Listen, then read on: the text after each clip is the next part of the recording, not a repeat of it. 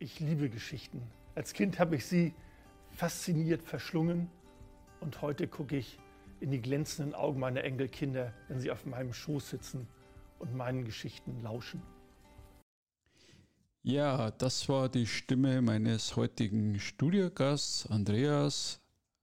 Und im Anschluss hört ihr noch ein zweites Audioschnipsel einer sehr bekannten Super Bowl-Werbung und wie diese beiden Themen dann äh, zusammenhängen und eine Story ergeben, das erfahrt ihr in der heutigen Episode von Cosmos Funk, dem Podcast-Kanal rund um das Thema Lernen. Heute eine Episode zum Thema Storytelling und dazu wünsche ich euch viel Spaß beim Zuhören.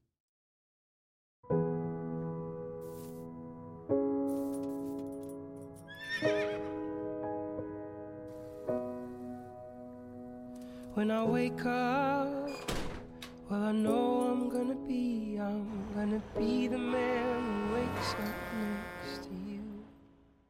Und heute haben wir, habe ich, äh, einen, einen Gast mit einer Verbindung zu, zu Ingolstadt äh, im Studio live zu gestalten aus Hamburg und ein Diplompädagoge, ausgebildeter Lerncoach und einer, der sich auch wie ich so mit dem Thema lebenslanges Lernen beschäftigt. Und äh, zwar hat er mir mitgegeben drei Perspektiven. Einmal aus der Sicht oder Perspektive des Lernenden, des Lehrenden und des Unternehmens. Und der Andreas, Andreas Hensing, begleitet Lernprozesse im Unternehmen. Und ich sage mal herzlich willkommen, Andreas.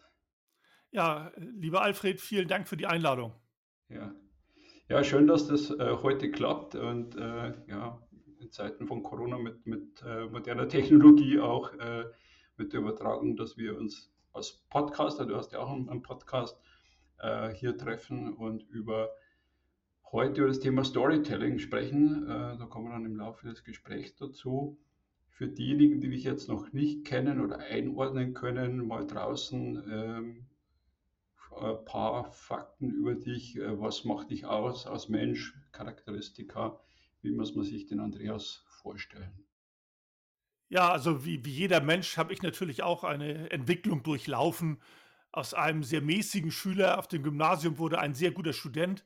Und je weiter ich in meiner persönlichen und beruflichen Entwicklung war, desto selbstbewusster und desto ungeduldiger wurde ich. Das heißt, wenn ich nicht das Gefühl hatte, meiner beruflichen Karriere gefördert zu werden, dann habe ich schon mal den Job, den Job geschmissen. Und das erste Mal 1988, als ich nach 14 Jahren als Berufsoffizier bei der Bundesmarine einfach gekündigt habe.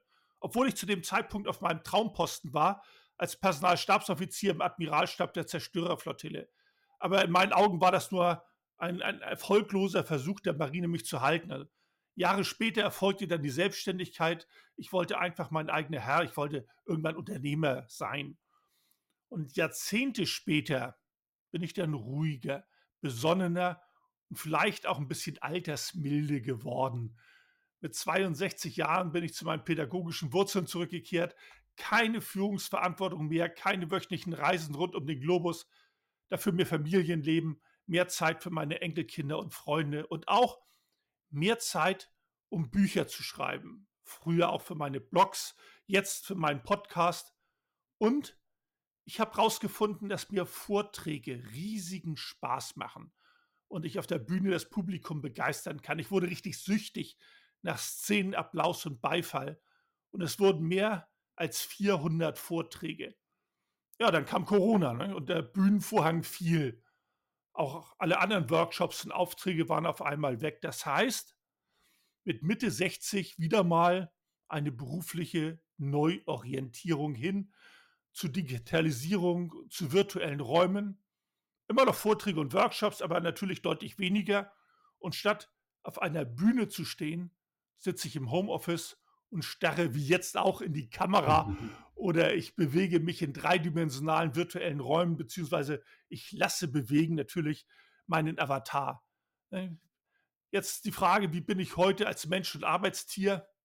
Geduldig, geradlinig, aber immer noch fokussiert.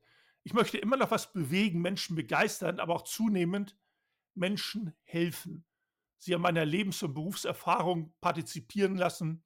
Im Prinzip bin ich jetzt der ideale Coach. Mhm. Ja, also spannend, was ich jetzt schon raushöre, ist das, weil du gerade sagst, eben auch mit 60 wieder sich neu erfinden. Also es passt ja zum lebenslangen Lernen, was du auch schon äh, angekündigt hast oder was, was man auch bei dir nachlesen kann. Ähm, jetzt hast du auch schön eben schon den Bogen gespannt äh, mit deiner Lebensgeschichte zum heutigen Überthema äh, Storytelling. Und wir haben uns auch im Vorfeld ein bisschen ausgetauscht. Die erste Frage wäre für mich äh, Storytelling. Wie, wie kamst du überhaupt dazu? Also was waren so deine ersten Berührungspunkte? Und ja, denke, die, die, nächsten Fragen ergeben sich dann. Aber was waren jetzt so deine, deine ersten Berührungspunkte? Woher kommt überhaupt Storytelling? Vielleicht kannst du das nochmal für die Zuhörer draußen. Ja, ja. Äh, mal, mal eins nach dem anderen. Natürlich hast du recht, ich bin vom Thema Storytelling eben etwas abgewichen, aber ich meine, wieso fragst du auch, wie ich als Mensch bin? Ich bin selber schuld. Aber woher kommt Storytelling? Äh, ich will jetzt nicht mit der Steinzeit beginnen, als die Menschen anfingen, sich am Lagerfeuer Geschichten zu erzählen, denn damit haben sie auch wichtige Informationen weitergegeben. Das eigentliche Storytelling, wie wir es heute kennen, das stammt aus den USA, das war so Mitte der 90er Jahre. Und wie viele andere Dinge auch, ist es denn etwas später zu uns übergeschwappt. Das war so um die Jahrtausendwende. Und meine ersten Berührungspunkte, ja, das äh, war schon sehr früh, so Mitte der 90er Jahre, lange bevor es den Begriff in Deutschland überhaupt gab. Damals hatte ich eine Firma für Videoproduktion und mein Anspruch war, aus wirklich knochentrockenen Themen so richtig gute Filme zu machen. Themen wie die Produktion von Normspulenkörpern, Budgeteinhaltung im Bereich Entwicklung Pkw oder Präsentation einer neuen Sicherheitstechnologie für Glücksspielautomaten. Ich meine, ich habe damals schon erkannt, dass das nur funktioniert, wenn man das Thema in eine gute Story einbettet. Damals hieß es halt Rahmenhandlung. Und heute nutze ich Storytelling bei jedem Vortrag. Ich halte Vorträge über das Thema, mache Workshops über den Einsatz von Storytelling im Beruf. Super. Ja, also Finde ich auch äh, spannend, weil, weil, wie gesagt, das Thema Storytelling mich auch immer wieder jetzt mir über den Weg läuft. Ich habe noch nicht in den 90er Jahren gewusst, was das ist, oder geschweige denn, dass es mir über den Weg gelaufen ist. Ähm, warum? Ich habe mir auch im Vorfeld noch eine, eine, Episode angehört von dir, fand ich sehr spannend. Äh, gerade mit, mit Fokus auf das Thema, warum ist Storytelling für dich so ein wichtiges Element? Also du hast ja schon erklärt, okay, es kommt wahrscheinlich schon von der Steinzeit, wenn sich die Menschen äh, Geschichten erzählt haben, aber was sind so, wenn man nochmal den Fokus auf das Unternehmen richtet, was sind so Anwendungsfälle, praktischer Nutzen, vielleicht an einem konkreten Beispiel für dich? Ja, ähm, warum es so wichtig ist, das zeigen uns auch die Neurowissenschaften. Ich meine, ohne jetzt auf die Evolution des Menschen näher eingehen zu wählen, wollen, ich meine, das, das würde an dieser Stelle sicher den Rahmen ein wenig sprengen, aber die Evolution zeigt uns, dass das Gehirn des Menschen auf die Nutzung der Sprache noch nicht wirklich vorbereitet ist. 90 Prozent aller Gehirnzellen, die für die Verarbeitung von irgendwelchen sensorischen Reizen zuständig sind, die sind für die visuellen Reize reserviert, also für Bilder. Und die entstehen automatisch im Kopf, wenn wir eine Story hören. Hm, Nochmal anders ausgedrückt. Wann immer wir ein Problem damit haben, uns Informationen zu merken, sind sie mal sprachlicher Natur. Daten, Fakten, Namen und so weiter. Ich meine, das kennst du ja auch. Aber eindrucksvolle Bilder dagegen, die merken wir uns sofort. Auch wenn wir die Bilder als Story hören. Die Bilder entstehen dann automatisch in unserem Kopf. Also wenn du so willst, Kopfkino. Mhm. Ähm, du wolltest doch konkrete Beispiele. Ja. Meine Videofilme habe ich ja schon erwähnt, äh, erwähnt. Fernsehwerbung ist auch ein sehr, sehr schönes Beispiel. Mhm. Die teuerste Werbung gibt es wohl jedes Jahr beim Super Bowl, also der größten Einzelsportveranstaltung der Welt. Das ist ja das Finale der US-amerikanischen American Football Profiliga mit mehr als 100 Millionen Zuschauer vor dem Bildschirm, allein in den USA die Durchschnittskosten für einen einzigen 30 Sekunden Werbespot im US-Fernsehen lagen 2020 bei 5,2 Millionen US-Dollar.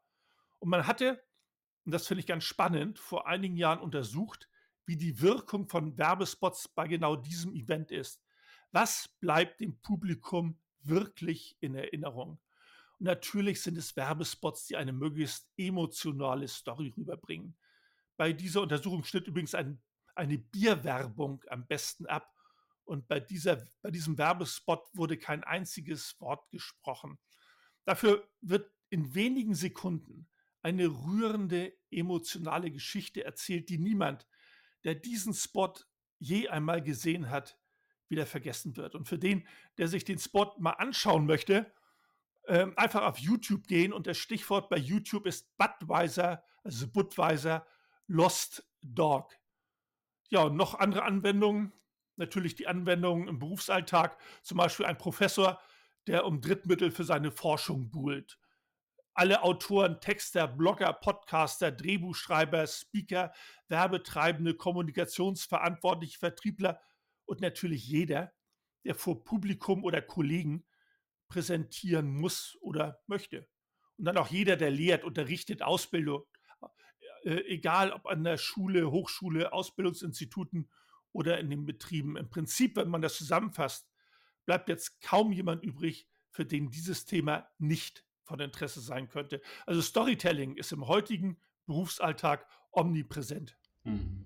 Ja, ja, finde ich, finde ich sehr, sehr ähm, ja, fesselnd, auch schon packend, wie, wie du das rüberbringst und äh, merkt man auch, dass das, das, das Thema schon äh, Jahre oder Jahrzehnte lang antreibt und dass du da auch ein, ein Verfechter bist von dem Ganzen, äh, äh, finde ich schon sehr, sehr gut und, und, und auch wichtig. Und ich merke das an vielen Stellen, dass, dass diejenigen, auch das Beispiel von dem Professor, was du in deiner Episode bearbeitet hast, wenn man das nicht tut, dann äh, verpasst man auch die eine oder andere Chance und vielleicht auch dann monetär für ein Unternehmen auch Geld, ja. Und nochmal äh, der, der, die Verbindung zum Lernen, weil du auch gerade das Thema Neuro, ähm, Verbindung zu, zu den Neuronen äh, angesprochen hast mit dem Gehirn. Wie ist denn deine Verbindung von Storytelling mit Lernen? Du hast gerade eben gesagt, der Mensch baut Bilder, kann Dinge vielleicht besser verorten, vers versorten. Äh, was hast du denn noch für Verbindungen vom Storytelling und Lernen gemacht die letzten Jahre? Ja, im Prinzip gibt es ja gar keine Verbindung. Ich verbinde es eher mit dem Lehren. Denn was, was, was wollen wir mit der Lehre erreichen? Wir wollen mhm. erreichen, dass unsere Inhalte, unser Content, unsere Botschaften ja nicht nur beim Empfänger ankommen, sondern wir wollen, dass sie nicht nur wahrgenommen werden, sondern dass sie im Langzeitgedächtnis landen, dass sie Interesse wecken und bestenfalls sogar noch eine Handlung auslösen. Und das gelingt mit einer Story weitaus besser als mit Zahlen, Daten, Fakten. Wer mich persönlich eine Story fesselt, dann merke ich sie mir im Zweifel auch noch. Aber der Lehrende muss natürlich erstmal das Interesse bei mir wecken. Und das gelingt halt mit einer guten Story. Okay. Und hast du, ja, macht mir jetzt gerade auch noch ein bisschen nachdenklich, wenn ich an meine Schulzeit zurückdenke, welche Lehrer haben es verstanden, mich zu fesseln? Waren es natürlich auch Erdkunde oder Biologie, die eine, eine, Geschichte erzählt haben, die irgendwo eine, eine Story erzählt haben und äh, mich gepackt haben. Hast du dort auch ähm, ja, Erfahrungen nochmal, Beispiele, wo das auch in der Lehre, wo du eben gerade sagst, gut umgesetzt wird oder merkst du da ist eher noch Defizit da, ohne das jetzt zu werten? Ja. Naja, Defizite äh, ist ja schon gewertet. Ich, ja merke ich äh, ganz, ganz oft. Ne? Aber äh, im Prinzip ist es völlig egal, welche Inhalte oder welches Fach das ist. Äh, eine gute Story lässt sich immer einbauen. Also das ist überhaupt kein, kein Thema. Selbst in Mathe. Ne? Physik sowieso oder Chemie, aber selbst Mathe, äh, ne? weil du vorhin irgendwas von Biologie sagtest oder, oder Geografie. Also das lässt sich immer einbauen, wenn man sich Mühe gibt, wenn man weiß, wie es funktioniert. Hm. Ja gut, jetzt haben wir werden wir noch ein bisschen konkreter. Ähm, viele können sich jetzt ein bisschen was vorstellen unter Storytelling. Was, was verbindet oder was sind jetzt für dich die wichtigen Schritte? Weil du sagst ja auch, du vermittelst es, du, du, du lehrst es ja praktisch in Unternehmen, auch Organisationen. Äh, wie funktioniert Storytelling und welche Schritte sind denn da wichtig? Und kann, natürlich kann man das lernen, wenn man, wenn man dich äh, anschreibt, kann man das wahrscheinlich lernen. Äh, aber wie muss man sich das jetzt vorstellen vom, vom Aufbau her? Du hast gerade die Budweiser-Werbung äh, gerade mal angesprochen. Gibt es da konkrete Schritte oder einen Leitfaden für dich? Ja, also wichtig ist, ein Storytelling im Beruf ist im Prinzip harte Arbeit. Das ist wie bei einem Künstler auf der Bühne das, was da so leicht aussieht, ne, das bedarf zig Stunden Vorbereitung, Proben, Übungseinheiten und die sollte man auch bei der Vorbereitung eines Vortrags, einer Präsentation oder eines Unterrichts einplanen. Es gibt da eine Faustformel, gerade so für Präsentationen. Vortragsdauer mal 50. Okay. Denn beim Storytelling musst du dir zunächst einmal genau deine Zielgruppe definieren. Dann sollte das Vorwissen, die Interessen der Zielgruppe beachtet werden. Wenn du die Interessen nicht beachtest, dann äh, läuft es vorbei. Und natürlich auch dann die Sprache entsprechend anpassen. Ne, da muss ich mir überlegen, was ich mit der Story erreichen oder auslösen möchte. Da ist die wichtige Frage, was soll hinterher anders sein als vorher? Und dann ist der nächste Punkt das Plot.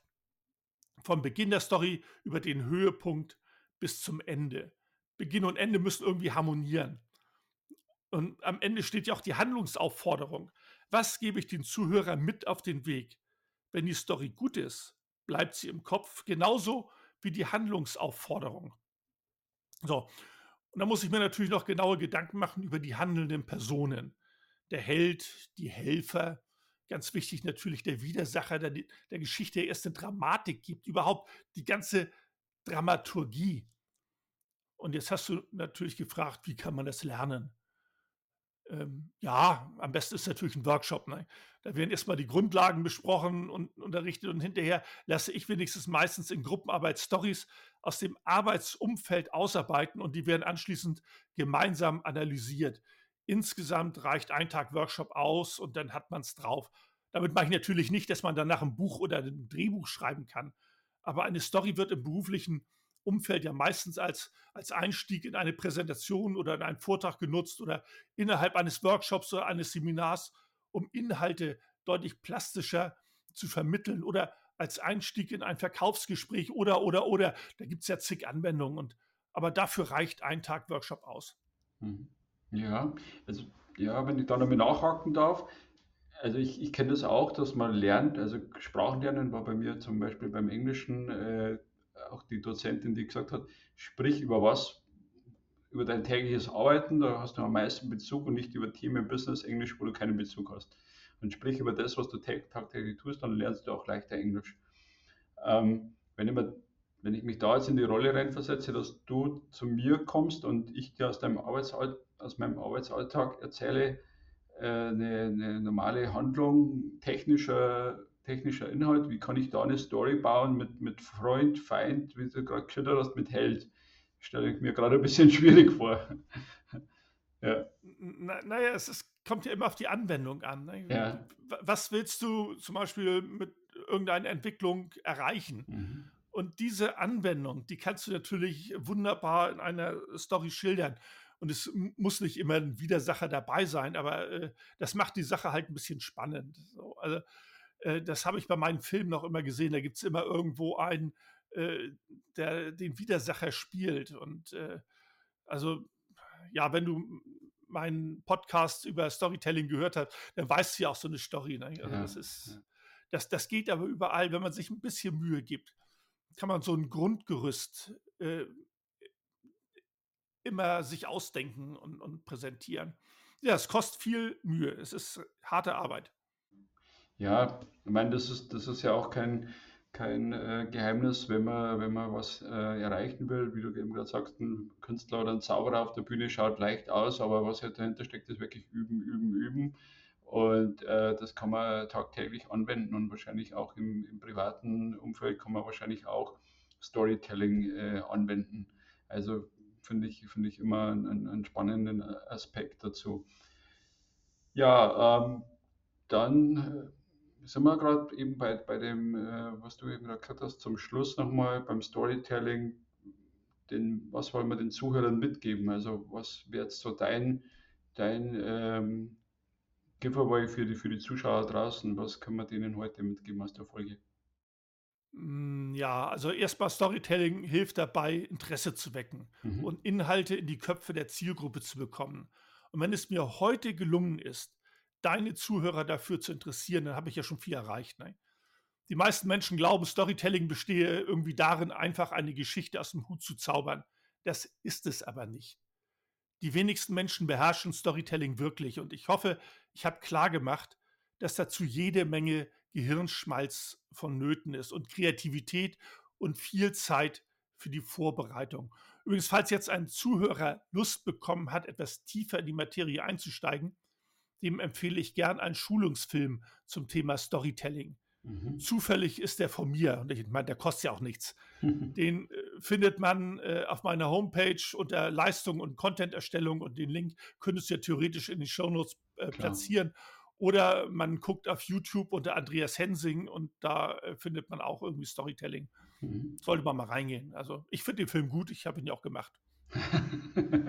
Ja, äh, super, super Schlusswort und, und Call to Action.